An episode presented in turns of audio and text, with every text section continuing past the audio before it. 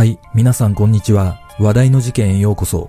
今回の考察は、市川猿之助さん一家心中事件です。この事件は、歌舞伎役者の市川猿之助さんの自宅で、家族全員が心中を図るといった不可解な事件ですが、市川猿之助さんだけが一命を取り留めたことで、現在も警察による事情聴取が行われています。また、事件発生当初から世間の注目度が高く、様々な報道がされていますが、未だ多くの謎が解明されておらず、事件性についてもグレーの状況が続いています。一体、この事件の裏に何があったのか。まずは、事件概要からどうぞ。事件概要。2023年5月18日午前10時18分、東京都目黒区にある歌舞伎役者の市川猿之助さん、当時47歳の自宅で、猿之助さんと両親が倒れているのをマネージャーの男女二人が発見した。救急隊が駆けつけたところ、両親の二人は自宅2階のリビングでパジャマを着たまま仰向けに倒れており、父親の段四郎さん、当時76歳は搬送された病院で死亡が確認され、母親、当時75歳はその場で死亡が確認され、すでに死後硬直が始まっていた。また、猿之助さんは黒い T シャツと黒い長ズボン姿で、自宅の半地下にあるクローゼットのドアノブで首を吊り、意識が朦朧とした状態で発見され、なんとか一命を取り留めた。その後の捜査で、両親二人の死因は、抗生新薬を大量に摂取したことによる中毒死だと分かり、発見時、三人とも目立った外傷はなく、口から泡を吹いていたため、猿之助さん一家が心中を図った可能性が高いとして、調べを進めたが、現場には不可解な状況が複数残されていたことから、警視庁は事件性も視野に入れた捜査を行っている。実は、この事件は、ある週刊誌が猿之助さんのパワハラやセクハラを報じたことがきっかけではないかと噂されており、猿之助さんは病院に搬送された際に、週刊誌にあることないこと書かれたと、医師に話していたとの情報があり、猿之助さんは家族と死んで生まれ変わろうと話し合い、睡眠薬を飲んだと供述している。しかし、自宅には猿之助さんの遺書はあったものの、父親と母親の遺書はなく、猿之助さんが両親の頭にビニール袋をかぶせたなどと警察に証言していたとの話が浮上したことから、この事件は単なる一家心中ではないとの見方が広がり、現在も多くの謎が残されたままとなっている。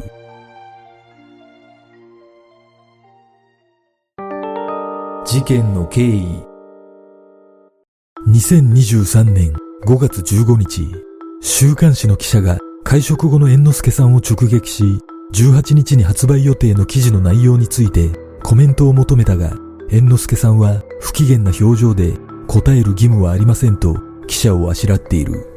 しかし、一部マスコミではこの時の直撃の内容が実際に週刊誌に掲載される内容より過激なものだったため、猿之助さんは将来を絶望視したのではないかと指摘している。5月17日午後4時30分頃、猿之助さんは週刊誌の早釣り記事を見た上で、家族で蕎麦を食べた後に、週刊誌にあることないこと書かれ、もうダメだ、すべてが虚しくなった、全員で死のう、生きる意味がない、寝ている間に死ぬのが一番だろうと家族に述べ、一家は覚悟を決めたとされている。その後、猿之助さんは病院で処方してもらった睡眠導入剤が溜まっていたため、自分の部屋にある薬箱から非常に強力とされるサイレースという薬を大量に持ち出し、両親に渡した。5月18日午前0時過ぎ、両親がその薬を10錠ほど口に含むと、間もなく意識を失ったため、猿之助さんは部屋にあったビニール袋を手に取り、両親の顔にかぶせ、別れを告げたという。その後、両親が動かなくなったことを確認した猿之助さんは、ビニール袋を取り外し、死に顔を見た後、仰向けに横たわっている両親の体に、一枚の掛け布団をかぶせ、傍らに猿の模様が描かれた枕を置いた。同日、午前7時頃、猿之助さんは松竹に、体調が悪いので、今日の公演は休みますと、電話を入れた後、自らも睡眠導入剤を飲んで、自分の部屋にこもり、首吊りを試みたが、死に至る寸前のところでマネージャーに発見された。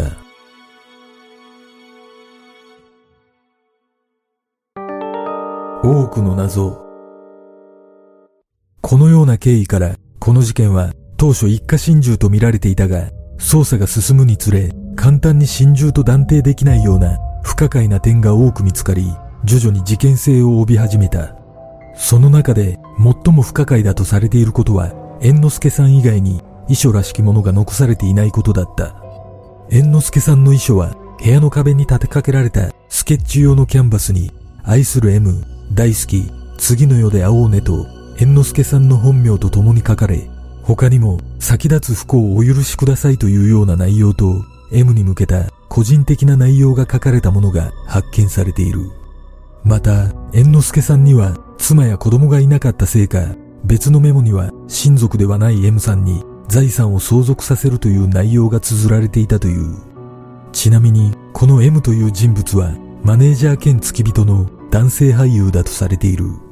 しかし、猿之助さんと同じく歌舞伎界で地位を築いていた父親の段四郎さんの遺書がないことはかなり不可解だとの見方が多く、さらに両親が発見時にパジャマを着ていたことについても、このような地位にある人が身なりを全く気にしないことに違和感を覚えるといった声がある。また、両親が死に至るまでに時間差があるため、薬を同時に飲んだとは思えないとの見方があり、自宅に薬の残りや包装シートなどがなく、さらにビニール袋もないことから、猿之助さんがゴミに出した可能性が高いと見られており、事件当日がゴミの収集日だったことも理解した上での行動だった場合、証拠隠滅を図った可能性があるとの指摘もあり、そもそも自身も心中する覚悟ならわざわざ捨てる必要はないとの見方もある。その他、猿之助さんは自ら薬を服用する前に松竹に今日は体調が悪いので休むと連絡を入れているが、事前にマネージャーが自宅に迎えに来る時間を知った上で自宅の鍵を開けた状態にし、自身は助かるつもりだったのではないかとの疑惑も浮上している。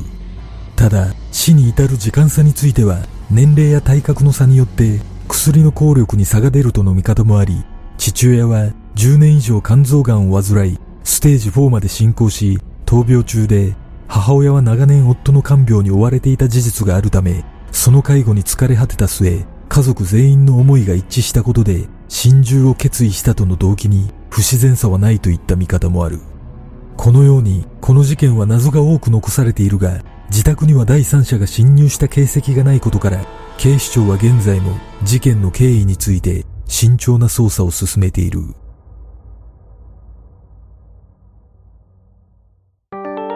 週刊誌報道この事件の発端とされる週刊誌の記事には、猿之助さんが歌舞伎役者としての輝かしいキャリアを重ねる一方、共演者へのパワハラやセクハラ、コロナ禍でのパーティー開催など、様々なスキャンダルが報じられている。その週刊誌報道によると、歌舞伎の名門である、澤高屋一門を率いる猿之助さんは、歌舞伎役者という一面だけでなく、演出家としても天才と称され、新作歌舞伎にも積極的で、時代劇の俳優やアクション俳優など、幅広い役者たちを束ねる存在だったが、舞台に立ったことがある俳優や関係者の男性は、猿之助さんとの関係性にかなり苦悩していたという複数の証言が掲載されている。例えば、地方工業の際などには、猿之助さんのホテルの部屋で酒に付き合わされ、隣に寝なさいと指示され、横になると、猿之助さんが布団に潜り込んできて、キスをされたり、体をもてあそばれたりと、過剰な性的スキンシップをされるといったことが頻発していたと伝えている。また、このような行為は、主に誕生日会や公演の打ち上げといった名目のパーティーで行われ、コロナ禍でも気にすることなく続いていたとされ、俳優だけではなくスタッフなどにも被害を訴える者がいたとされているが、師匠と弟子、座長と役者、裏方の関係は絶対で、それらを拒絶することはできず、拒絶すると役を与えられなかったり、担当から外されることもあったという。これら一連の記事が事実なのかはわからないが、澤高屋一門に観光令が敷かれるなど問題視していたとされ、これが事件のきっかけになったとも取れるが、実は猿之助さんが本当に知られたくないことは別にあったのではないかとの見方が強い。それは猿之助さんが遺書に記したマネージャー兼付き人の男性俳優 M との関係が暴露されたことではないかと言われている。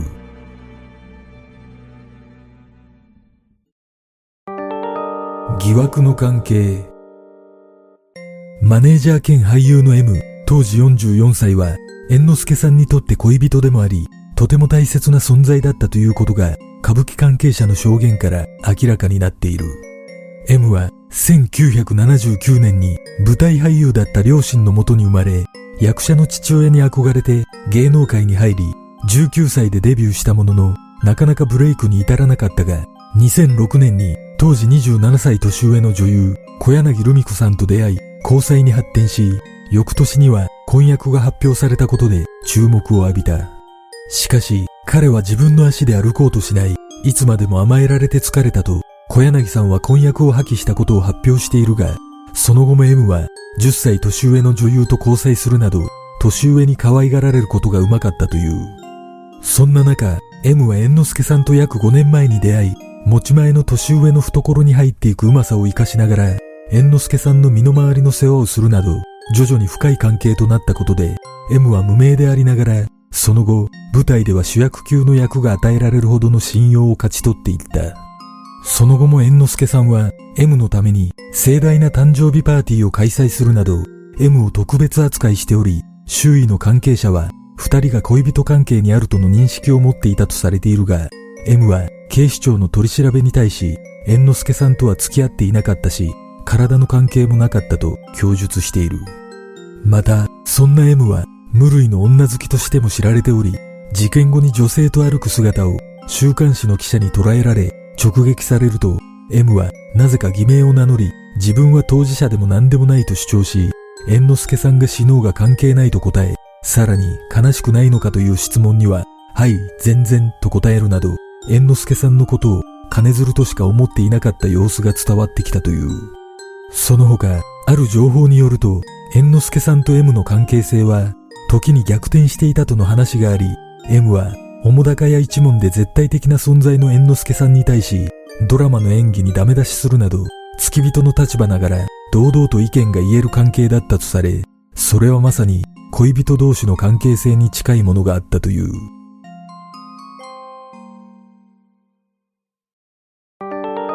確執実は以前から猿之助さんはある人物との確執が噂されている。その人物とは猿之助さんの父親、段四郎さんの兄、市川猿王の息子である市川中車こと香川照之さんだとされている。香川さんは猿王さんの最初の妻との間に生まれ、2歳の時に両親が離婚したため、母親に引き取られて育ち、東京大学を卒業後、俳優として活躍していたが、猿王さんと和解したことをきっかけに、2012年に市川中車として歌舞伎役者デビューし、同時にこの時、市川亀次郎として歌舞伎界で活躍していた猿之助さんは、叔父の名跡を継いで四代目市川猿之助を襲名している。実は、香川さんは40代半ばを過ぎての歌舞伎役者デビューだったが、これにはある狙いがあるとされている。香川さんは三代目市川猿之助として活躍した猿王さんの直系にあたるため、自身の息子である団子さんに、いずれ猿之助の名跡を継がせたいとの強い思いがあり、その道筋を作るための歌舞伎界入りだと噂されている。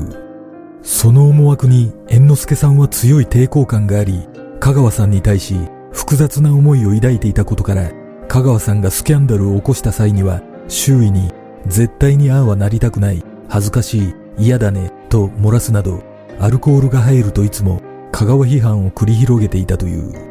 これらのことから通常歌舞伎の世界では一族一門の結束が何より大切で、一族以外に財産を相続させることなどないとされているが、歌舞伎関係者の間では財産を M に渡したいというよりも、香川さんにだけは絶対に渡したくないという思いから、遺書に M の名前を書いたのではないかと指摘する声がある。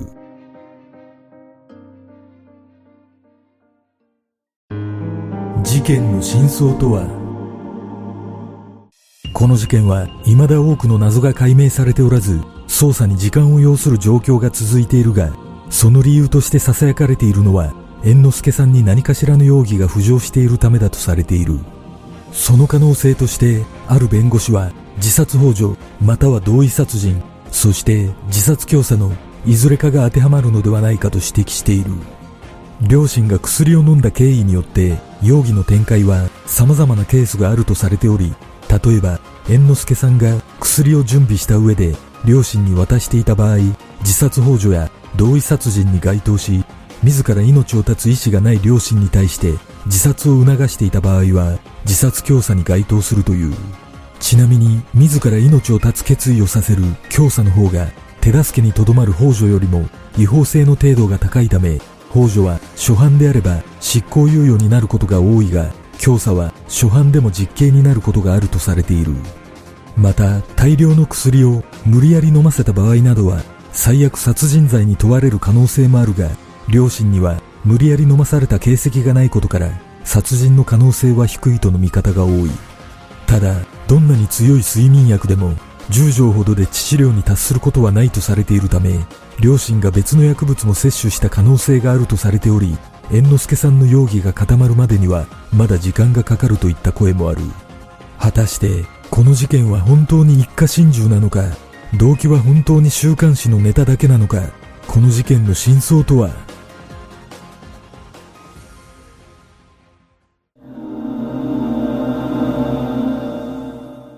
この事件は現在も捜査が続いているため、今後真相が明らかにされることを期待したいですが、歌舞伎界全体にとってマイナスのイメージがつくため、なんとなく全てがうやむやのまま終わるような気がします。ただ、やはり腑に落ちない点として、なぜこのタイミングで心中を図ったのかということです。猿之助さんは関係者によると、とても責任感が強かったとされているため、歌舞伎公演の真っ最中で、しかも出演している映画の公開が迫っている状況での心中は、やはりどうしても納得できません。私自身、5月18日発売の週刊誌には目を通しましたが、確かに驚きはしたものの、梨園の常識は世の中の非常識と言われていることもあり、個人的にはそれほどの衝撃は受けなかったため、なぜこの記事によってそこまで死を急ぐ必要があったのか、正直疑問に感じます。そもそも猿之助さん個人のことで一家全員が心中することにも納得できませんが、ある記事によると、猿之助さんの父親である段四郎さん自身が兄の脇役としての生涯だったために、息子の猿之助さんには同じようになってほしくないとの思いが強く、週刊誌報道によって猿之助さんが失墜し、生涯脇役になるくらいなら死を選んだ方がマシだとの考えがあったのではないかとの見方があります。段四郎さんはすでに亡くなっているため、真相はわかりませんが、この事件の動機には、私たち一般人が理解できないような、梨園ならではの動機が隠されているのかもしれません。この事件は、まだ捜査中のため、警察がどのような動きをしているのかわかりませんが、おそらく、猿之助さんの供述と、現場の状況に整合性があるかを確認した上で、警察は矛盾する部分について、現在も追及を行っていると思われます。そのため、この動画がアップされる頃には、新しい情報が公表されている可能性がありますが、私がこの事件で不可解だと感じることは、猿之助さんが両親の顔にビニール袋をかぶせたと供述していることです。報道によると、司法解剖の結果、両親の死因は、抗精神薬中毒の疑いが強いとされていますが、現役医師の中には、抗精神薬で亡くなるのはかなり困難と疑念を示した上で、致死量に達するには最低でも数百錠は必要で、そもそも途中で吐くなどしてしまい、高齢者ではなおさら死に至ることは困難だと指摘しています。このことから仮にビニール袋をかぶせたことが事実であれば、薬による中毒死ではなく、睡眠薬で眠らせ、窒息死させた可能性が浮上します。この場合、猿之助さんは最低でも同意殺人罪に問われる可能性があり、遺書が残っていないことを根拠にすれば両親が死に対して同意していなかったとも判断できるため、殺人の可能性まで考えられます。やはり、週刊誌の内容だけで一家心中を図るといった動機は納得できないため、完璧主義者だったとされる猿之助さんが週刊誌のネタによって将来を悲観し、半ば強引に一家心中へと導いたような気がします。ただ、この事件で一つ気になることは、事件発覚当初、あるマスコミの取材の中で近隣住民が通報の約1時間前に猿之助さんの自宅から複数の女性がギャーギャー騒ぐ声を聞いたと証言していることです。この証言については現在全く取り上げられることがないため聞き間違いだった可能性もありますが仮に事実だったとすればこの事件には第三者が関与している可能性が浮上するためますます謎は深まるばかりとなり、真相にたどり着くには、まだ相当な時間がかかるかもしれません。皆さんは、どんな考察をするでしょうか？